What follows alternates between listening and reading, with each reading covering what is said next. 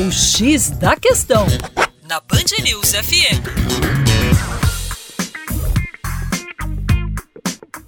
Olá, tudo bem? Eu sou o professor Percy Fernandes, da equipe Terra Negra.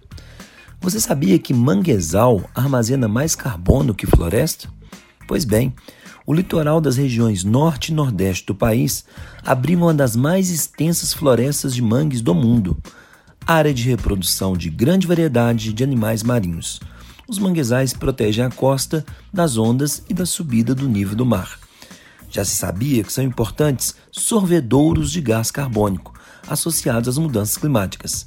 Agora se conhece melhor a capacidade desse tipo de vegetação armazenar o gás de efeito estufa.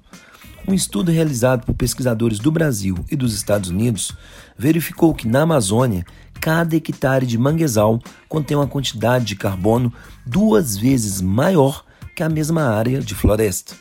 No Nordeste, um hectare de mangue armazena ao menos oito vezes mais carbono do que um hectare de vegetação da caatinga. Os estudos coordenados pela Universidade do Oregon, Universidade Federal do Espírito Santo e a USP chegou a esses valores depois de passar quatro anos realizando medições em áreas de manguezais preservados em regiões nas quais esse tipo de floresta havia sido removido.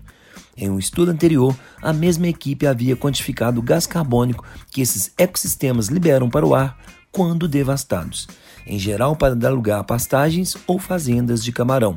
No Nordeste, a conversão de um hectare de mangue em fazenda de camarão emite cerca de 10 vezes mais gás carbônico do que a queima de um hectare de floresta continental.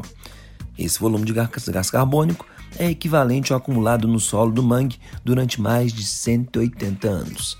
Para mais, acesse o nosso canal youtube.com/terra negra. Um abraço.